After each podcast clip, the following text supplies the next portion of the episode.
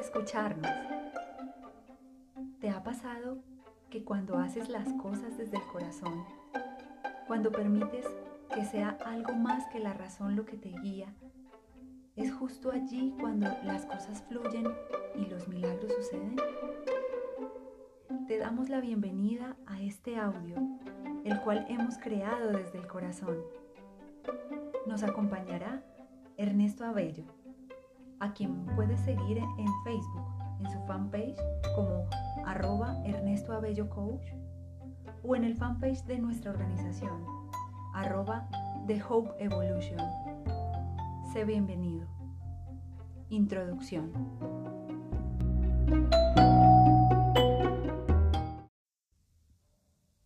Para hablar de lo que vamos a hablar, en donde vamos a hablar de leyes, tenemos que conocer de dónde viene esa palabra, el significado que tiene. ¿Por qué? Porque es que la palabra tiene poder, la palabra crea. Cada palabra ha sido creada con una energía, con una potencia, que trae una vibración, que lleva a una creación. Todo esto lo comprenderás al final de este ciclo en donde verás siete leyes universales. Estas leyes o axiomas fueron formuladas por Hermes Trismegisto. Ahora, ¿qué es ley? La palabra ley fue formulada originalmente a nivel religioso y era una fórmula, se refería a una fórmula elegida para llevar a cabo un rito. Era algo que también fue visto como una fórmula una regla de medición para la cantidad de oro que deberían tener las monedas romanas. Es decir, la palabra ley tiene peso, la palabra ley tiene valor. Ley. Por una parte, vamos a comprender que es un principio, es algo inmutable, es algo que está, que así tú lo ignores, no va a dejar de estar. Ella funciona. Que tú no la veas o que no la valores no quiere decir que no exista. Vamos a hablar de leyes. Quédate con esto muy, muy claro. Como seres humanos, somos seres relacionales. En nuestro entorno vivimos diariamente y cada instante estímulos, llámense personas, situaciones o hechos y hasta cosas vivimos en una serie constante de relaciones.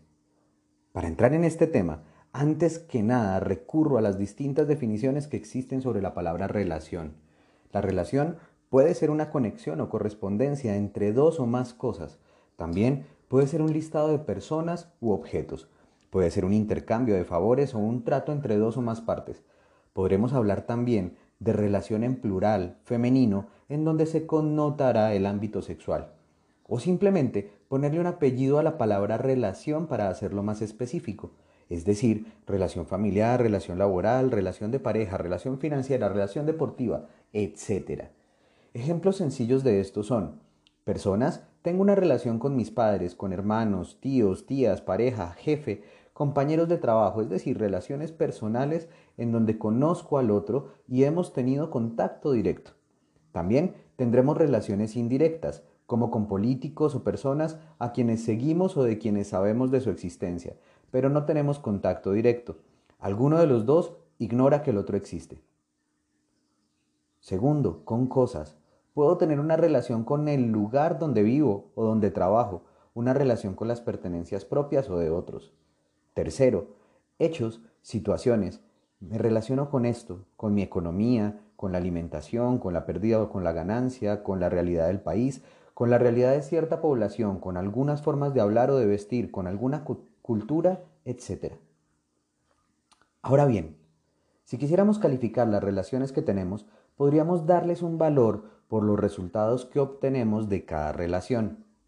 Ojo a esto, normalmente valoramos nuestras relaciones es por el resultado o por lo que nos están entregando.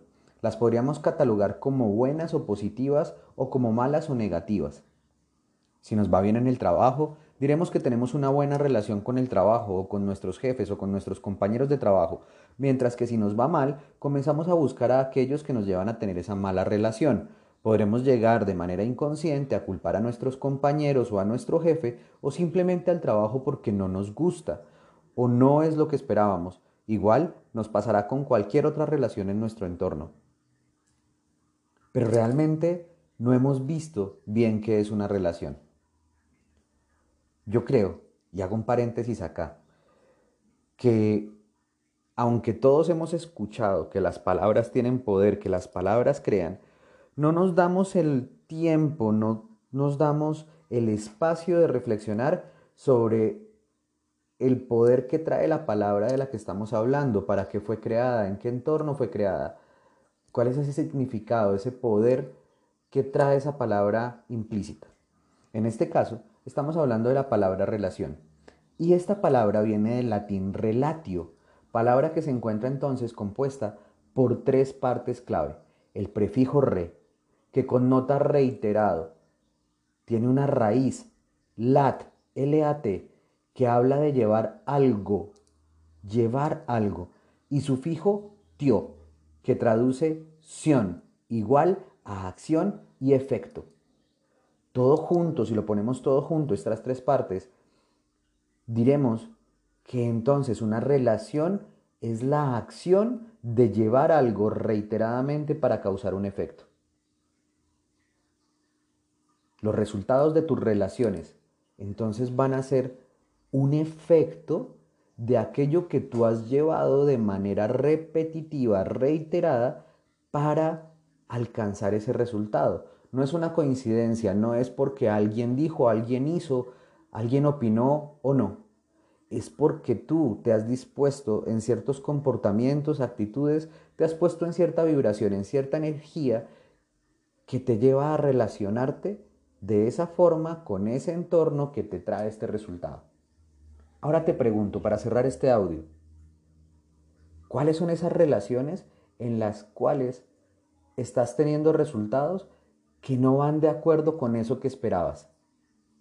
¿Cuáles son esas relaciones en las cuales estás teniendo los resultados esperados? Y mira un poco, mira hacia atrás y comprende qué es eso que has llevado.